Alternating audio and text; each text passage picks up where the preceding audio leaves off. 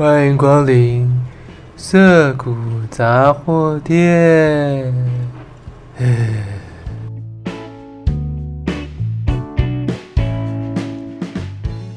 大家好，我是亚瑟，欢迎光临涩谷杂货店。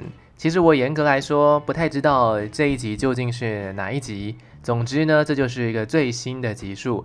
那每一次呢，只要在录涩谷杂货店的时候，一定会发生两件事情，一个是因，一个是果。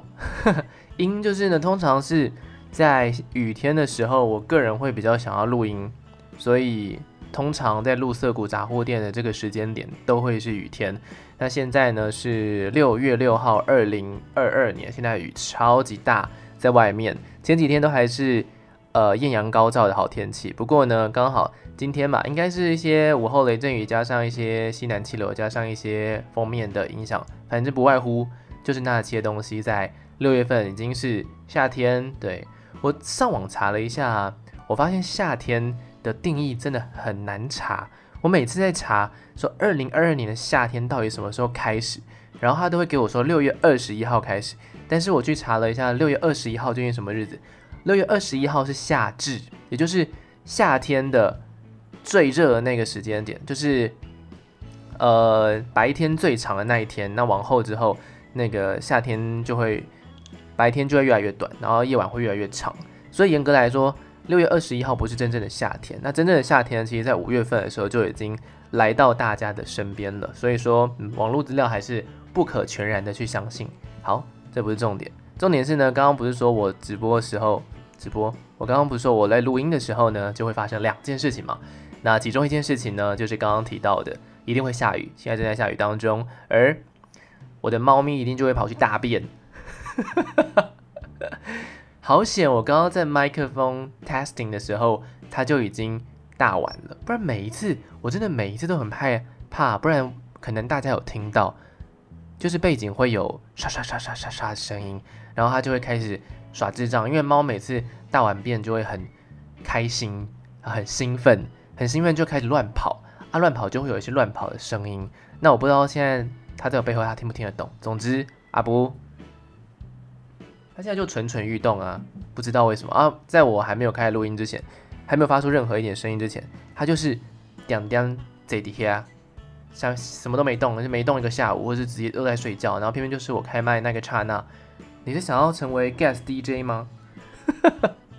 好，Anyway，今天的主题是，我这阵子呢，呃，应该说这几年吧，呃，大家的。生活都变得很迷惘，啊，很迷惘是在于说有很多 Plan A 已经完全的被打乱，然后很多事情都变成 Plan B，那包括了呃可能学校的事情，包括工作上的事情，包括旅行规划上面的事情，包括任何只要跟疫情有关的事情，你被影响到了，那就代表说可能多多少少会对你的身心灵造成一点影响，然后这个时候就有很多的人开始。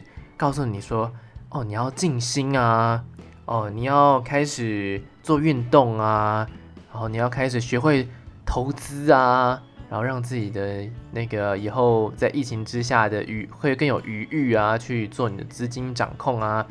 那我不得不说这些东西都是好的，但总会有一些人很强烈的要求你去做，像是我们会收到很多简讯。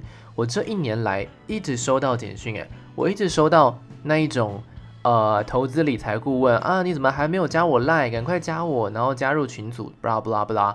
然后我的自己的那个 Telegram，就是我有办 Telegram，我没有在用，但是它里面也会有很多的呃诈骗群组，或者是超级超级无敌多人的群组，在那边说一些投资的事情，但是大部分人都是呃。涉嫌各资泄露，然后被呃怎么说？然后被加入那个群组里面。阿布，好，我刚刚喊了一声阿布的名字，因为他去挖我的那个箱子里的东西啊。那个箱子通常他也不会去挖，反正就是在我录音的时候，他就开始耍智障。总之，我刚刚把他带到他的堡城堡里面去了，他暂时不会烦我，他可以在里面过好自己的生活。好，今天呢，想要来跟大家分享的就是。大家都叫你做，或是大家都叫你不要做的事情，那这些事情呢，通通都不见得是好事，也不见得是坏事。今天呢，就是要来打破一下那些大家叫你要去做的事情，其实全部都没有必要去做，或是那些大家叫你相信的观念，其实呢，也全部都没有那么值得相信。这就是今天的主题了。所以今天的四五个杂货店不是进货，是来退货。十个从小到大大家都叫你去相信的事情。来退货这些观念，毕竟大家也都长大成人了嘛，所以我们要有独立思考的能力，好吗？首先呢，第一个我想要来跟大家分享的就是上课迟到这件事情。上课迟到一直是我从小到大都会做的事。我印象很深刻，是我从幼稚园就开始迟到，然后一路到小学迟到，国中迟到，高中迟到，我们每一课，我们每一间学校我都在迟到。那这个有很大一部分的原因跟我们家也都是没有在很早很早提早出门的习惯，我们都是会压在一个死线。然后我个人也是很爱赖床的一个习惯，所以呢，我们都是会压在最后一刻，然后进校门，或者是呢，基本上会压在最后一刻进不了校门。总之就会发生这两件事情，然后来跟大家分享一下。我从很小很小的时候开始迟到，迟到的那个程度呢，到了。呃，警卫就是门口不是有警卫吗？开门关门那个警卫都认识我。然后到了国高中之后，迟到的人会被教官罚站在呃校门口还是升旗台的后面。对，就是有一些迟到的学生会被罚在后面站着，然后不能够先进教室。对，以前呢，对我来说进教室这件事情就已经是 peace 了，就已经是完全。呃，反正我就是压线，然后跟大家一起做升旗典礼，这件事情就会让今天画下一个非常非常好的开始。但是我以前迟到的状况就是也没有办法时时刻刻都这么的准确。那有时候呢是刚好跟大家一起从教室里面出发去升旗，啊，有时候刚好就是教室里面的人都走光了，都走光了，然后呢我就要去广场上面找。我们班在哪里？其实我一直都不记得我们班在哪里，而且印象超级浅。而且就算是我已经准备好了，然后我要去呃广场升旗，准备升旗典礼，然后一个人去找我们班上的人，这个也很糗，因为教官在台上就会看到说，诶，有一个人的有一个班级的学生呢、就是开始在找自己的班级啊，就说啊，他应该就是比较晚到什么的。我印象很深刻是有几次。呃，没有很多次，说是五五次以内，就是我在我求学的时段里面，然后我已经人到教室了，而且，嗯、呃，怎么说？而且呢，教室都没人，大家都去升旗了，但是班上还有一个同学，然后他就是好像不舒服，在那边趴着，对，然后或者是他在装睡，在那边趴着。后来呢，我就也不想去下面找广场上面找那些我们的班级，然后去跟着一起升旗，我就干脆。跟他一起趴着，我明明是迟到，然后我跟他一起趴着在教室里面等大家回来，然后反正后来这件事情也没什么下文，就是大家就觉得，嗯，哦，你怎么没有去啊？没有去就没有去啊，也没有去纠结在这件事情上啊。老师也没特别的问，大概就是这样。因为老师通常，呃，升旗结束之后，他们会先回教职员办公室，然后回到教职员办公室之后再来上课，或者是第一堂课如果不是他们的课，他们也不会特别。呃，特别的进教室，总之大概就是这个样子。好，那为什么要来讲迟到呢？因为我个人是觉得上课迟到这件事情，唯一对不起的对象只有老师本人。就是，但是通常早自习的时候是没有老师的，通常我们就是要听一些音听啊，考一些试啊什么的。那有时候是班长或风纪股长在。负责这件事情，通常老师呢是要到第一堂课之后才会出现。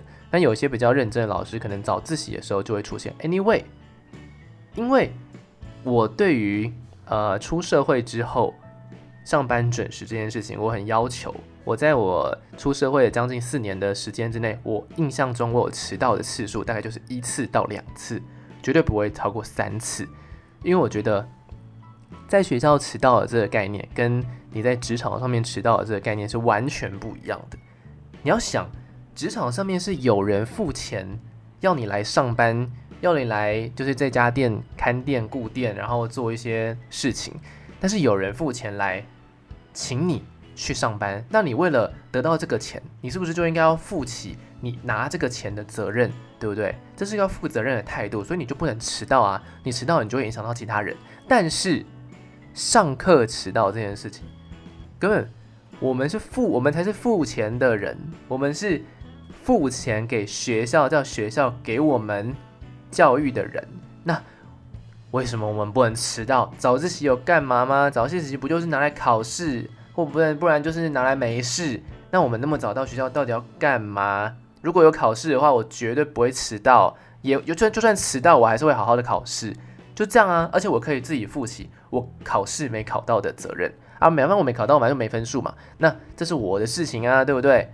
所以说，我个人觉得上课迟到这件事情完全没有任何的感觉，甚至我觉得它一点都不重要。所以呢，其实我觉得随着呃，时代在改变，我们可以发现很多的学校。我其实最早最早一开始上课是七点二十要到学校，那到现在好像有些学校是八点，或是根本没有早自习的时间嘛。我觉得这个才是时代在进步，没错。然后呢，我以前也也可以顺便跟大家分享一下迟到这件事情，因为我迟到迟到出名嘛，我是每一个班级上面的迟到大王。然后这个没有什么好值得骄傲，但是我要说的是。每一次，因为我都是念私立学校，私立学校很严格。那关于迟到这件事情，当然也会多少就是讲话个一两句这样哦，然后我就会被教官记住什么的。但是私立学校还有另外一个好处，或是所有的学校都有一个好处，就是学校就是拿来升学的。那拿来升学就会看成绩。我印象很深刻，我国中跟高中的老师，每次每两个哦，就是不是一个人，两个都在我开学第一周打电话到家里。就说：“哎，你们家的那个谁，怎么这么常迟到啊？那是不是怎么样？怎么样？怎么样？怎么样？然后呢，两个都是算是比较严格的老师。后来呢，我印象很深刻，就是这两个老师都在某一件事情之后，对我的态度有了一百八十度的大转变。他们本来可能会觉得说我是一个很不懂纪律的学生，因为可能不熟嘛。那过了期中考，第一次期中考之后呢，哎呦。”后来呢，两个老师就说：“啊，迟到了啊，赶快回位置上坐。哎，迟到了啊，你怎么又迟到了？没有第二句话了。”对，因为我个人以前小时候算是一个成绩好，而且我算是听话小孩，所以对于迟到这件事情，老师就是睁一只眼闭一只眼。然后班上的同学其实同学根本没差，就是同学对于同学迟到根本没差。对，所以说这件事情，个人是觉得从小到大都说要。上课准时，上课不能迟到这件事情，我根本就觉得，我觉得你开心就好了，真的，你开心就好了。好，再来呢，第二件事情就是关于抽烟这件事情。我个人觉得抽烟是不好的事情，对，它确实是一件很不好的事情，因为它可能会伤害你的呃肺的功能啊，然后可能造成你的那个气味不好啊，就闻起来味道不好啊，它可能会造成你。致癌的风险啊，布拉布拉布拉，那个，但是那些重点都在于说，你抽超多，你每天抽，你一天抽一包，任何事情，任何事情你做多了都有害，像是你超级晚睡，像是你饮食超级不正常，像是你，你看，你就算连水喝太多，你都会生病。所以说这件事情，它本身虽然是对身体有害的。但是如果我们换另外一个方式想，就是抽烟这件事情，换另外一个方式去想，那你吃炸的东西，你吃高油、高盐、高糖的东西，你每天吃爆甜点，你狂吃甜点，难道对你身体就是好的吗？你每天都吃超级油炸物，难道对你身体就是好的吗？就是有你看那些美国人，就是那些他们身体好吗？啊，他们有些人就是也是没抽烟呐，但他们，我觉得。台湾有点过度放大抽烟这个文化的不好，那甚至在烟盒上面都会写说啊，抽烟会引起肺啊，那你干嘛让大家抽，对不对？你这件事情如果摆明了就对大家不好，那也就禁止嘛，对不对？就像禁大麻一样，把这些东西禁止啊，让大家不要去。不要去得到这些东西嘛，你就专制一点嘛。我相信一定会引起民怨，但是我相信也有很大很大很大的一部分的人会觉得说，哇，这真的是一个良政，真的是一个很棒的政策。跟你讲，如果香烟今天举办公投，就说哦，人们可不可以拥有香烟啊？可以跟不可以，就这两个选项就好了。我相信不可以一定会比较多，那香烟就被禁止了。啊，你们只是不禁止这，件事情，然后让我们你让我们去抽，然后让大家自由十八岁以上的人去抽，那在上面写说哦，会会有肺炎的风险，没有，大家就是把它当装饰看而已，好吗？就是如果我今天要抽，我买了，我怎么可能不抽？我会因为那个标语就看到哦，不抽了不行。通常都是买的人啊，已经准备要抽人才会看到嘛。啊，你今天没有要买的人，啊，你也不会看到这个标语，所以它到底有什么意义呢？对不对？而且目前还没有任何的医学报道指出，就是一个最明确的说法，就是跟从科学角度来说，抽大麻跟抽香烟究竟哪一个比较坏？就是这件事情呢，其实科学上一直没有一个很好的说法，但是大家就会觉得说啊，抽大麻是一件很不好的事情，但是。台湾，那世界上就是有些国家开放合法大麻合法化嘛？啊，他们国家有怎么样吗？他们国家有比较动乱吗？他们国家的因为有比较不进步吗？他们治安有因此比较烂吗？没有，就是没有。我反而觉得，如果今天这些东西开放，让大家合理适量的使用，我倒觉得搞不好社会还变比较平和，比较比较，you know，比较。因为大家已经有一个压力的舒缓管道嘛，你就是限制大家，你只能在室内用，然后你用完的什么，用完当天你不可以骑车，不会开车，我觉得这样就好了。总之，我们我不是说要鼓励抽烟这件事情，我只是说我们不要过度去放大抽烟跟抽大麻这件事情的不好之处，我们是要去看就是这件事情究竟。会对人造成什么样的影响？那这些影响究竟有没有这么样的严重？瓦工抽烟，从年轻的时候就在抽，一路抽到八十岁都还在抽，他活到八十几岁，就是，所以这件事情真的是很难有一个完全的定论。但是千万不要对，就是路上那些抽烟的人，或者是可能网络上面新闻上面抽大麻的人，有太多太多太强烈负面的影响。没有，他们就只是在做抽烟的人，就只在做一件合法的事情。然后呢，抽大麻的人就只是他们在寻求一个压力释放的管道。他如果他们没有因此而伤害人，因此而做出一些脱序的行为，影响到别人，我个人都觉得没差。个人真的是觉得没差。不过我绝对不是要鼓励这件事情，我只是觉得大家不要把他们当做邪恶的人来看待。对，好。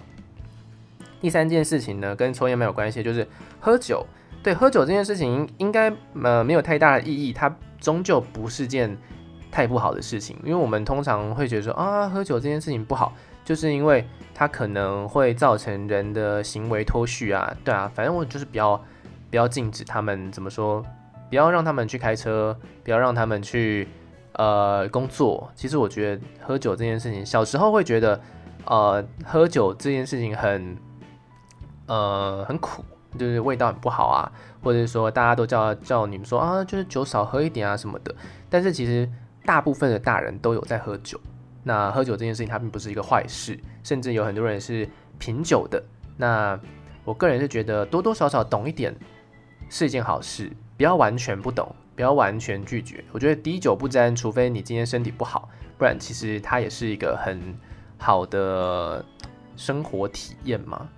大概就这样，这是第三个。好，第四个呢，就是我从小到大，我非常非常非常非常讨厌一个教授，就叫做李嘉彤教授。哦，我真的超讨厌他。我大概从国中开始，我就很讨厌他。就我讨厌教授有两个，另外另外一个我们今天没有要讨论到，就不讲。但是因为我们常常会看到一些什么文选啊，一些文章啊，那有时候就会选到他们的文章。那其中一个李家同的文章就会常常被选到。我承认他是一个很优秀的学者，或是。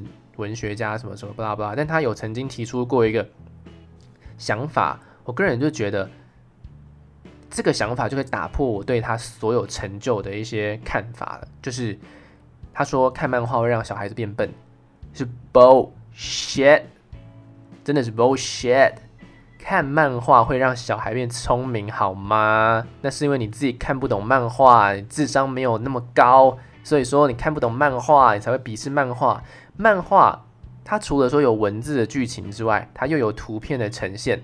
画漫画多不容易啊！这件事情，它虽然说是我们的消遣，我们可能一本翻一翻，二十分钟左右、三十分钟左右，甚至十分钟就翻完了。但是它可是一本每一本都是花了这个漫画将将近一年的时间，或者是将近半年的时间，快的话就是半年的时间，去集结了不只是他一个人，还有很多很多其他的工作伙伴一起去创造出来这样的一个故事。你能够说它没有任何的价值，或者说让让人变笨吗？漫画是要有智慧的人才做出来的事情诶。那我已经从以前到现在，我很多很多的知识，很多很多的想法，很多很多创新的思考，都是从漫画里面来的。我以前最喜欢、最喜欢、最喜欢看的就是《蜡笔小新》跟《哆啦 A 梦》这两个，我以前。小时候最喜欢看的漫画，我到现在我还是很喜欢，因为我一直觉得他们有带给我一些思考，还有想法上面创新。那有些家长也会不让小孩子去看漫画，我个人也是觉得都让他们看吧，就是漫画看，小说也看，好不好？这些东西都是应该要被好好吸收、被好好重视的一种文化资产，而不要说，当然有些人看不懂漫画。我觉得看不懂漫画人，除了说第一个是阅读障碍，可能先天就有阅读障碍之外呢，第二个就是缺乏想象力。所以如果今天你的小孩子跟你说你看不懂漫画，我倒是觉得你必须要去担心他其他的表现，好吗？就是拍漫画这件事情完全不是一件坏事。好，再来呢，我觉得我刚刚是把小孩子的议题讲完，哦，还有一个小孩子的议题可以讲，就是今天要讲的第五个。关于挑食这件事情，挑食，所有我们不喜欢吃的东西，在健康杂志、在爸妈的口中、在老师的口中都说超赞。我不懂，我从以前到现在，我讨厌吃的东西，我以前很讨厌吃很多东西，但是我现在越长大越能够接受，就是越来越多。像我以前超讨厌吃菜，但我以前，我现在对于大部分的菜我都可以接受。但是我没有办法接受的东西，就还是有那么几个，像是我就很讨厌吃茄子，我就很讨厌吃秋葵，我就很讨厌吃番茄。好，那现在呢，有一些营养学知识的人就会觉得说，这些东西很好啊，为什么你不吃这些东西？就是很健康的食物啊。那我问你，你有没有不喜欢吃的东西？你有没有不喜欢吃的东西？有些人不喜欢吃香菇，香菇很好啊。有些人不喜欢吃芋头，芋头超棒的，好吗？还有什么？有些人不喜欢吃香蕉，香蕉很棒，好吗？所以挑食这件事情，它并不见得是一件坏事，因为你知道吃东西这种东西就是补充营养而已。那补充营养，这个食物上面所拥有的这些什么什么素、什么什么素、维他命的那个成分在，你可以用别的食物去补充它。对不对？你可以用吃别的东西去补充它，你没有办法。我们呃怎么说？就算从他身上得不到，你就从你就去另外一个东西身上得到就好嘛。就像是，而且你现在就是科技这么发达，很多很多的维生素、维他命都是买得到的。你如果今天像我有一个朋友，他不吃菜，而从以前到现在不吃菜，他先天就不能吃菜，就是他吃了菜，他就会有一个呕吐、想要呕吐的欲望。那不勉强啊，那你就去吃酵素啊，你就去吃营养食品啊，你照样可以从那些东西身上得到你所需要的营养素。那热量的部分也是很轻易可以从其他的食物上面去得到，对不对？所以挑食到底有什么错呢？挑食，你只要不要让你自己变得很不健康，你只要知道你今天可能不吃某个东西啊，你可能某个东西会摄取的比较少。你要很理性的去想说啊，那我应该要再多吃点什么，去补足这个不足的部分。因为吃东西它终究是一个入口的事情，那它只会满足我们嘴巴的欲望而已。就是这个东西好不好吃，那这东西好不好吃就非常非常的重要，因为它会决定说你要不要把它吃进去，你吃下去你会不会快乐。这是我们人类最低限度的一个自我满足，就是吃东西这件事情。所以。不要再剥夺我们不喜欢吃东西的这些呃权利，这叫做基本权利。我知道那些我们不吃的东西都超赞，那你就多吃，不干我的事。我就算不吃这些东西，我跟你讲，我十二十年、三十四十年，我还是会活得很好，因为我又不是说不去摄取那些营养，我只是不喜欢它的口感，我不喜欢它的味道，我不喜欢它调味的方式，我不喜欢它的长相，对，就是这样子而已。挑食。没什么，好，接下来要跟大家讲的是，哦，还有一个，还有一个也是跟小孩比较有关系。那后面后面我们就会来讲一些跟大人比较有关系的事情。来讲小孩子最后一个就是关于头发这件事情吧。呃，我以前上的学校是有发禁的学校。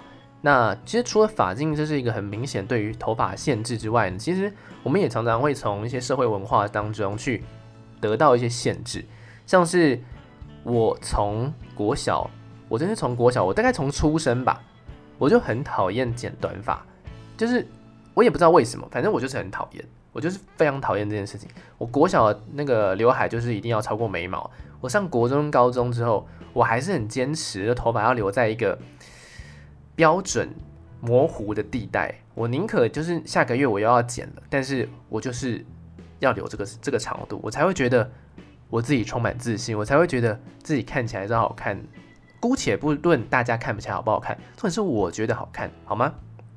好，这就牵扯到一件事情了。但是因为台湾社会很多男生的头发就是很短，那我个人又是非常讨厌那种两边削齐的头发发型，非常非常非常厌恶。我这一辈子不会剪那个发型，就算要理平头都好，我都不会剪，就是旁边削掉，然后中间留那种发型，也就是 AK 百分之五十的男生都留那种发型。不喜欢，就真的是很非常非常的讨厌。所以说，呃，我对头发这件事情，我一直都是比平均还要再来的长一些。那我不管到任何只要有长辈的场合，或者是有一些些平辈的场合，大家都会说：“哎、头发太长了吧？头发太长了，哎、你要不要去剪啊？”我就会跟他说：“、我刚剪，怎么样？这是我的头发，干你不喜欢看就又没有让。”又不会怎么样，就像是你今天看到一个你很不喜欢的长相的人，啊，你就不会说，哎、你长那么丑，这样子不行吧？说到底，这都是一个外在的事情，好吗？这都是一个外在的事情，就像你穿衣服一样，就像你化妆化不化妆一样，这些事情都是一些外在的事情。那头发它也是一个外在的事情。今天这个人穿衣服穿得超丑，跟他头发留得超长。你觉得哪一个比较不舒服？当然你会有自己的选择，不过我个人就觉得这两个东西基本上是一样的，只要它没有妨害风化，只要它没有在不应该出现的场合做这件事情，只要它没有对你造成伤害，不要管，真的不要管，好不好？我们开心就好，又不是不整齐，又不是一头披头散发。又不是什么脸泛油光，又不是靠你很近，对不对？就是我从小到大都一直受到的一些基本规范，我都觉得啊、哦，这些事情真的是啊、我自己觉得没差，但是听久了会烦，对，对，所以说大家做自己这件事情真的是很重要的一个概念，但是做自己，对自己有自信，跟你这个自信是不在乎别人的想法。跟没有同理心，跟伤害到别人这件事是完全、完全、完全不一样的。接下来我们要就要来讲到，这是今天的第七个。从第七个开始呢，就是大人的命题，我们要来退货的观念，做自己。我之前在一个跟别人聊天的过程当中，我就问他说：“哎，你觉得怎么样才是做自己？”然后他就说：“那些整天在标榜要做自己的人，才是最不做自己的人。”我就觉得这句话。瞬间把我点醒，哎，就真的是，哦，说得很好呢，因为通常你会下意识的觉得说，哎，他们好做自己哦，这些人，他们其实平常不会说这句话，就像是你今天说，呃，有一个个性很大拉拉的人，就他个性就是很很大节啊，什么就是不拘小节这种人，他自己也不会说自己不拘小节，因为他不知道，就他不知道他自己是这样子的人，那。他可能也没有意识到说，哎、他在很多的事情其实就是不拘小节，就是可能也不容易生气啊，啊，遇到事情就笑笑而过，就是大家看他是这样子，但他其实不会知道自己是这个样子。如果今天有一个人跟你说，哦，我个人就是不拘小节，然后个人就是大拉拉什么的，我其实没有很在意这些事情啊。当他说这件事情的时候，他基本上他就很在意这些事吧，他就是在意，他才会提出来啊。如果你今天是大拉拉人，你今天你更不会发现这件事情，好不好？就是这件事情对你来说就像喝水一样自然，对吧？就像是你今天走在路上不小心踢到了一个石头这么样的自然，那你不会去研究哦？不会啦，我不会在意说那个我踢到石头到底会怎么样啊？你看我就是个大拉拉人，很怪吧？就是很怪吧？你真的把它提出来，代表说你在意嘛？对不对？就像是做自己这件事情也是一样，很多人就会说哦，就是我们要做自己啊，我们要多多爱自己一点呐、我们要试着就是对自己有自信啊，有自信一点，不要去在乎别人的想法。说到这句话的时候就错了，我个人是觉得说到这句话的时候就错了，不要在乎别人的想法。到底是谁教你说这句话？不要在乎别人的想法，这样你可以在社会上生活。我不相信。我跟你讲，不管是有没有自信的人，或者是不管是怎么样，再怎么样做自己的人，都会在乎别人的想法。因为在乎别人的想法是在社会上生活最重要的一个法则。你要察言观色，你要在别人难过的时候，不要白目的说出一些会让他更难过的话。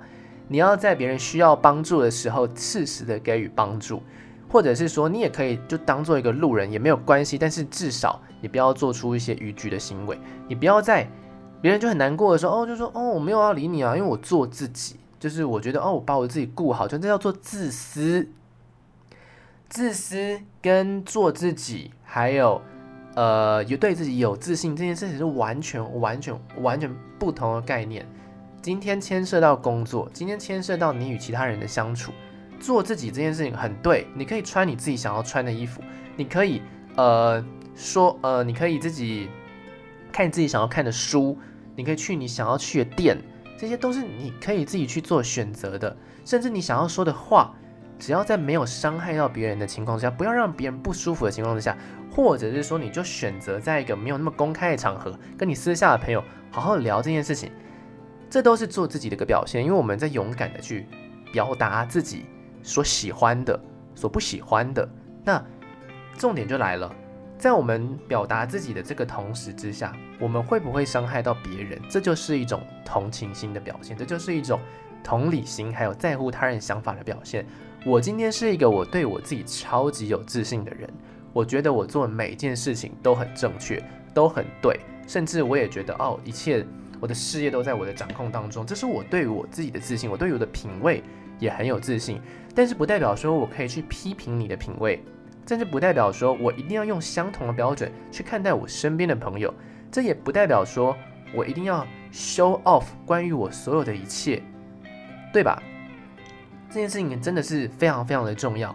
就像是我今天爱穿我这个衣服，我觉得你穿那个衣服很难看，我也不会特别去说你今天穿的很难看，我顶多。会给你一点建议，然后你如果不听也没差，就变成说这个是一个交流，而不是一个批评，而不是一个去伤害对方的一个表现。那对方听着听着说，可能对方也是一个很有自信的人，他就会跟你说，哎，可是我觉得这样子很好啊，就让我自己穿得很舒服啊，什么什么的，然后开始去评论说，哎，你自己你身上的那个呃服装长什么样子？那你可能被批评了，你也会呃被评论了，你会说啊，我自己也觉得这样很棒啊，那。如果是两个都很有自信的人，他们就会，然后同时又很有同理心的人，就会有这样子一个互动。但这个互动结束之后会怎么样吗？也许他们会参考一下对方的意见，也许他们不会，但是他们不会，中间不会有任何的任何的不舒服，因为他们在说出这句话的同时，他们已经也顾及了对方的面子，而不是直接的下一个判断，而不是直接的做一个批评，对吧？这才是真正的做自己，这才是真正的。充满自信。当你今天你的自信跟你的做自己已经伤害到别人了，那代表说你其实没有真正做自己，你只是不在乎别人的想法，你只是一个比较自私的人而已。那还有另外一个想法是，当今天你觉得自己被伤害，但是其实对方没有在伤害你，就像是你今天看到的一个明星，他好有名，然后看到一个饶舌歌手，他好出名，但是你觉得他的作品不怎么样。这时候你就会开始觉得，哦，他他的歌没有怎么样，但是然后开始在那网络上面批评说，可是他这些怎么样？怎么啊？为什么他会红啊？为什么啊？这个人是谁？这种时候就不是他的问题了。他很有自信，他很他很棒的表达说自己的想要喜欢的音乐啊什么的，喜欢的风格啊，你不喜欢就不要听，不喜欢你就不要听。对，总是会有喜欢他的人，总是会有讨厌他的人，但他自己应该也要心知肚明这件事情。但是如果你不喜欢，你就不要听他的歌，知道吗？这你自己觉得自己被伤害，跟别人真的来伤害你，是完全两个不同的概念。你不要一直觉得说，大家都要顺着你的价值观去做事，大家都要顺着你的一切想法去做事，没有，真的是没有。你这样也是一种自私的表现，也不是完全对自己是没有自信的一个表现。如果你今天是很有自信的，但是你讨厌他的作品的时候，你就会怎么说？你就会。哦，我就觉得，我就那我就去听其他我觉得更赞的作品，然后把这个更赞的作品去分享给其他的朋友。哎，你听他对不对？来来，我介绍给你一个更棒，我自己觉得更棒的，你听听看啊！你看你喜欢哪一个，你自己去选择。有可能你的朋友就会被你说服了，有可能你的朋友会选择你选的那个音乐，也说不定。但你也说不定他不会。但如果他不会的时候，你就会觉得哦，你就你你其实只要有个想法就好。就代表说，哦，我们听的音乐可能风格不太一样，但是我尊重你的想法。Let's go，其实这样子就好了。这就是关于做自己跟自私是两个不同的概念。现在很多很多的人都叫你们做自己，做自己，做自己，做自己，想办法让自己变成更好的人，想办法拥有自己的想法，因为你压抑很久了。但是很多的文章，很多的 YouTuber，很多的。网络上面的一些说法，都是在叫你变成一个自私的人而已。我们是要变成一个，我们不是要变成一个自私的人，我们是要喜欢自己，喜欢自己的头发，喜欢自己的样子，喜欢自己的长相，喜欢自己的缺陷。我们要对自己任何一个部位都不要感到自卑，这才是充满自信的一个做法。而这个充满自信的这个想法，我不见得要说出来，我不见得要。跟别人说，我就是一个很有自信的人，我不用做这件事情，其实别人也看得出来。好，喝个水哈。好，那还有三个命题也是跟大人比较有关系的。刚刚在后面是有说到说，让自己变成一个更好的人嘛，那这就回扣回往前扣到一个我觉得很重要的。呃，最近这一年多来，大家都叫你们去做的事情，是包括大家都叫我去做的事情。但这件事情真的有这么重要吗？我觉得给大家自己去评断这件事情。只是我觉得大众媒体太过于去强调这件事情，让我觉得有点烦，甚至会觉得有点生气。所以我来跟大家分享一下。而且甚至身边有很多朋友是觉得说，如果我今天没有做这件事情的话，会不会不好？这几年很流行的几个方向，几个让大家要去做的事情。首先，第一名，运动，好不好？运动，运动很重要。运动会让你身体的那个心肺功能变好，会让你的肌肉量变多。但是，当大家都在做这件事情的时候，只是代表说大家相信着一个价值观，叫做身体瘦、精实、身材好、前凸后翘。然后男生有一些腹肌，有人鱼线、倒三角，然后不要有肥肉，这个价值观是被这个社会所接受的，但它不见得是对的。你今天如果换了一个国家，这个国家超喜欢胖子，这个国家觉得根本男生有肌肉超恶，这个国家觉得说女生要那么瘦做什么？我们就是要蜜大腿，我们就是。就是没有喜欢胸部这么大的，我们就是喜欢女生是最自然的样子，你就会觉得你做的这些事情叫做徒劳无功。那当每一个人都叫你去做，啊，你真的太胖了吧，你应该要去运动一下啊，你当然可以去听他的想法，就是让自己变得更健康。我觉得往健康这个方向去讲是很正确的，就是你要让自己的呃 BMI 啊维持在一个合理的范围里面，你要让自己的。呃，身体上的那些脂肪少一点，毕竟你这样心血管疾病就会变得比较少嘛。这个应该是一个基本上的观念。但是，当大家都去健身房的时候，你一定得去健身房吗？这倒是不一定。这个很大很大的一部分是 social media，是社群网站，是大众媒体叫你去做这件事情的。好像你不做这件事情，你会怎么样？非常简单的观念给大家。当大家都去健身房，而当大家都去健身房这件事情被很猛然的去彰显的时候，就代表说你已经正在被行销当中了。对，这个观念已经被行销了。没有人说你运动不能够去学校跑操场，没有人说你不能够在家看着 YouTube 做运动，没有人说你不能够像以前一样，就是跟朋友去打打篮球，一个礼拜一到两次就好了。没有人说一定要去健身房里面运动，这些都有至少有百分之五十以上的机会是来自于广告的投放。来自于社群媒体的行销，还有经营，以及各种健身器材，叫你去做这件事情，他们才可以赚钱，赚爆，什么东西都可以赚哦。健身房赚，运动器材赚，运动服装赚，那高蛋白赚，呃，还有什么？就是饮食那种健康餐盒也赚，大家一起赚，就你花钱，对吧？这件事情做了有什么好处？有，它当然有好处，它当然有很多很不错的好处。如果你真的健身有成的话，但是如果你本身人生目的你就是没有要追求，你要一个很完美的体态，你觉得现在你看起来也很美，而且你也蛮健康的，每天代谢都超正常，你也没有什么黑眼圈，你个人觉得身体轻盈，那就好了，好吗？不一定真的要去健身房里面运动。只是大家都很多人叫你去做这件事情，但是不见得你要跟着大家一起做这件事情，好吗？另外一个命题就是这两呃这两年内，这两年一直有人叫你做一件事情，有没有发现？投资，就像是我们今天节目一开始讲到的投资这件事情。对，投资可以帮你累积财富，但是你有没有发现，绝大部分的投资节目，绝大部分的投资顾问，或者是绝大部分的投资群组都没有跟你讲风险会有多大？你以为投资每一个人都在赚吗？亏的人搞不好还比赚的人多，对吧？如果大家都赚，那请问，那请问钱谁给的？就是如果大家都在赚钱，那请问谁钱谁给的？我们当然是从那些输的人身上，一部分是从输的那些人身上拿到的嘛，对不对？那。你有那个百分之一百把握，你一定是赚钱那一方吗？对吧？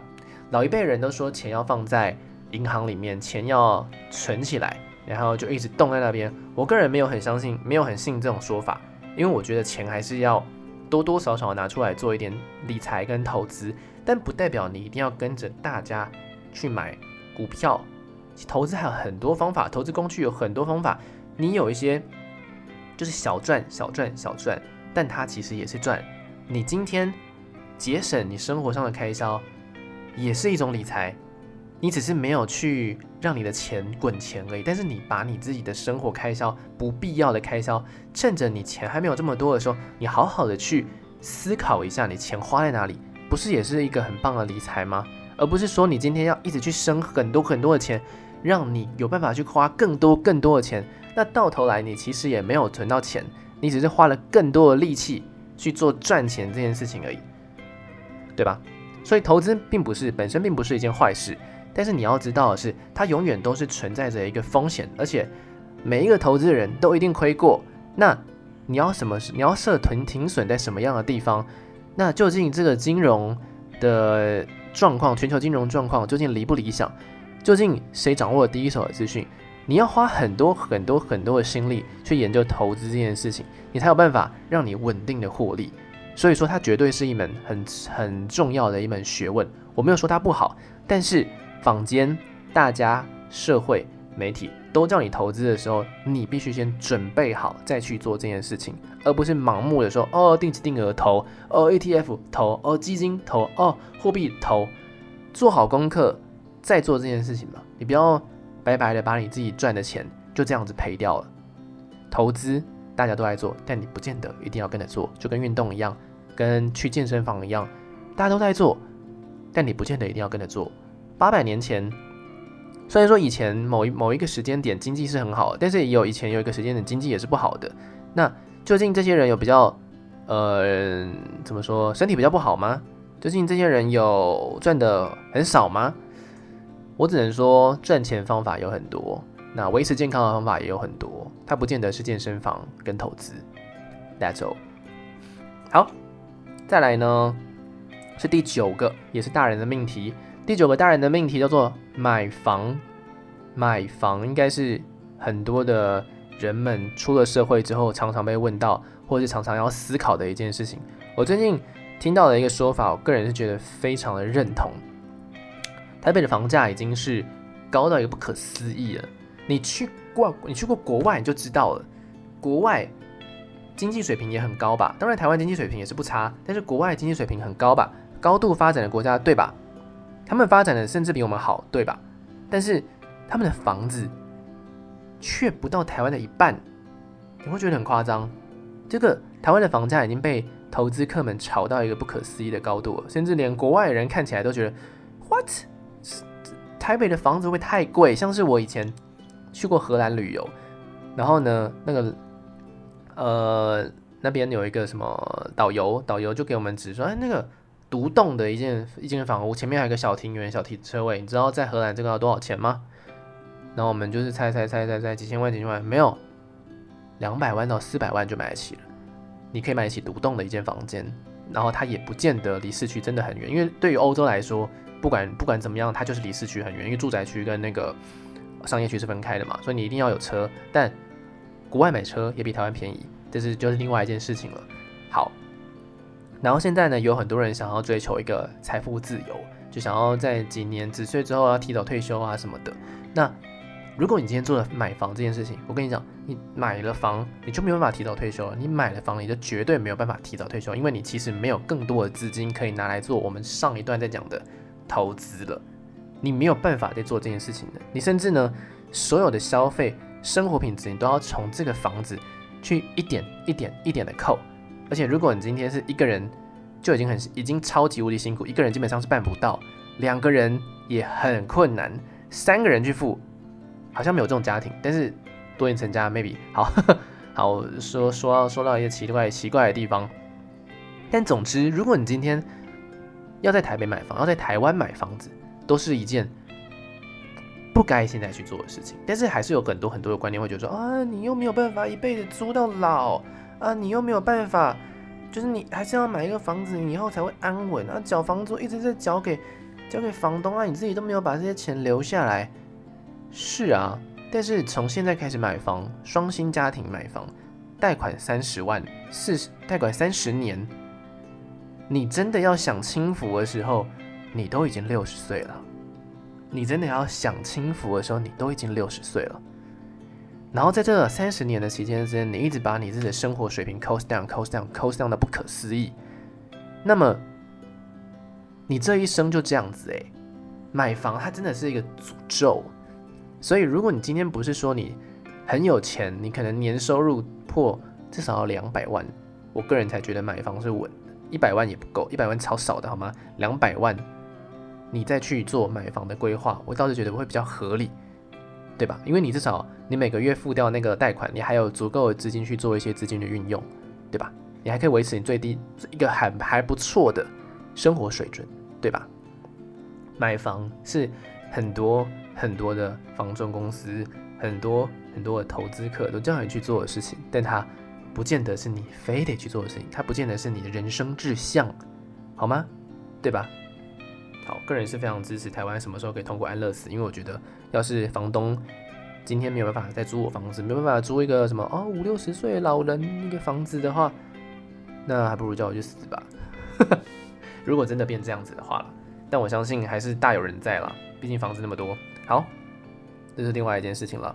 好，最后的最后，我们讲到第十个，今天的主题呢是来跟大家讲说，退货的十件大家都叫你去做的事情，但是你不见得一定要去做。你要做也可以，做了也没差，但是你不见得一定要去做。做不做不会怎么样，做了也没有很不一样。这就是 今天的一个重点。好，最后一件事情呢，我个人是觉得。呃，也是个大人的命题，叫做诚实。从小到大，大家都叫你要诚实，当一个真诚的人，当一个诚实的人。但是当你进到社会之后，你会发现说，诚实这件事情，它代表着就是你很大的一个成分，你会吃亏。那我个人呢，就是一直都有吃过这种闷亏。我从以前到现在，我都是一个很不会说谎的人，这是事实。哈，不，这句话不是谎话，这句话是。就是也是一句实话，都是一句很不会说谎的人。后来我学会的一件事情是，我宁可选择不说。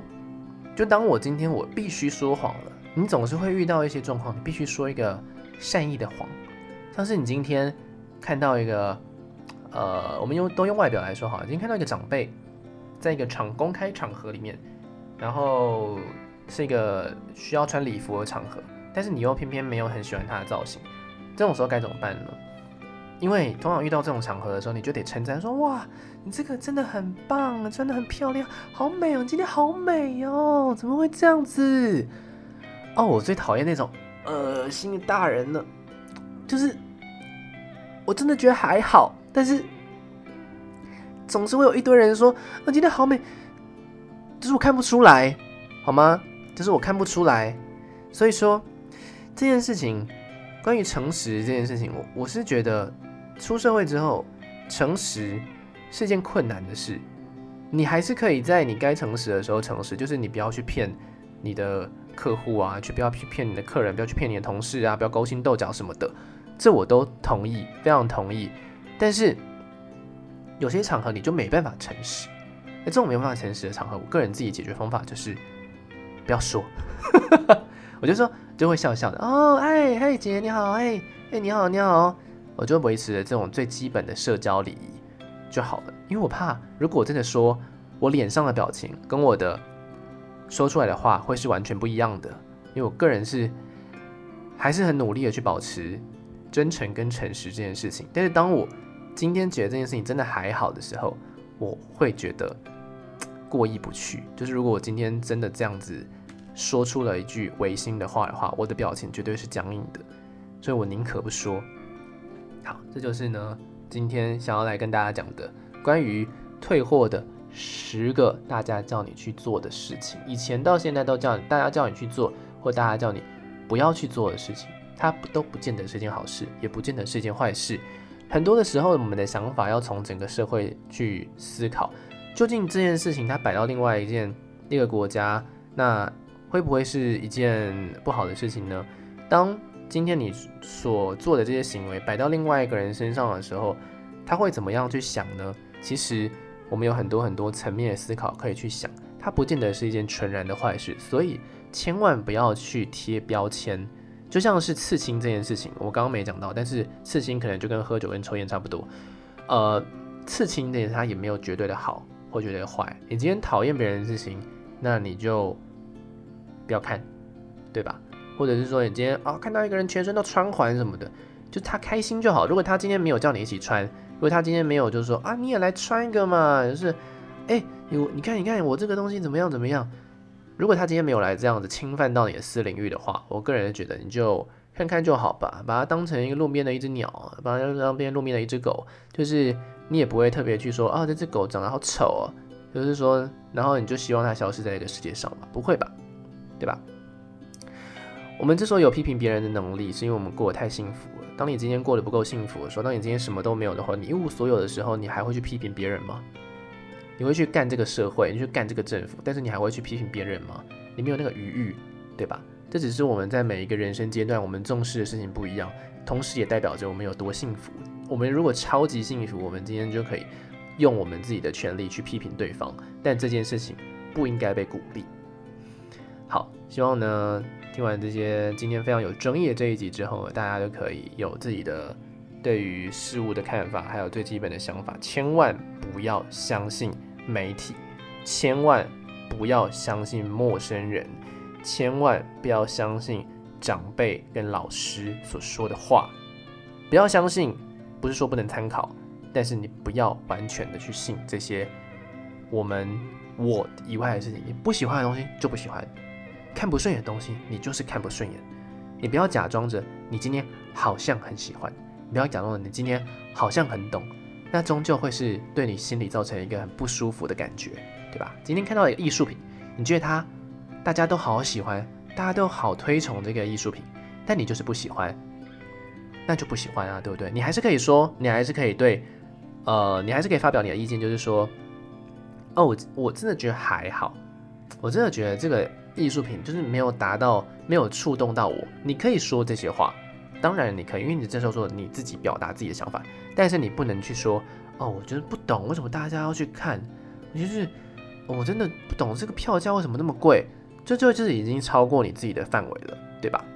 所以有自信做自己这件事情，不代表说你是个自私，你有权利去批评别人的一些做法，它终究还是一件要有好好的培养自己内心内涵气质的一件事情，才能够。你今天一句话都不说，别人就知道你是个很有自信的人，你是个很有想法的人，你是一个对自己非常非常重视的人。但同时，他也会知道你是个温柔的人。好的，我是亚瑟，这也是涩谷杂货店。我们下次有机会的时候再见面吧，嗯嗯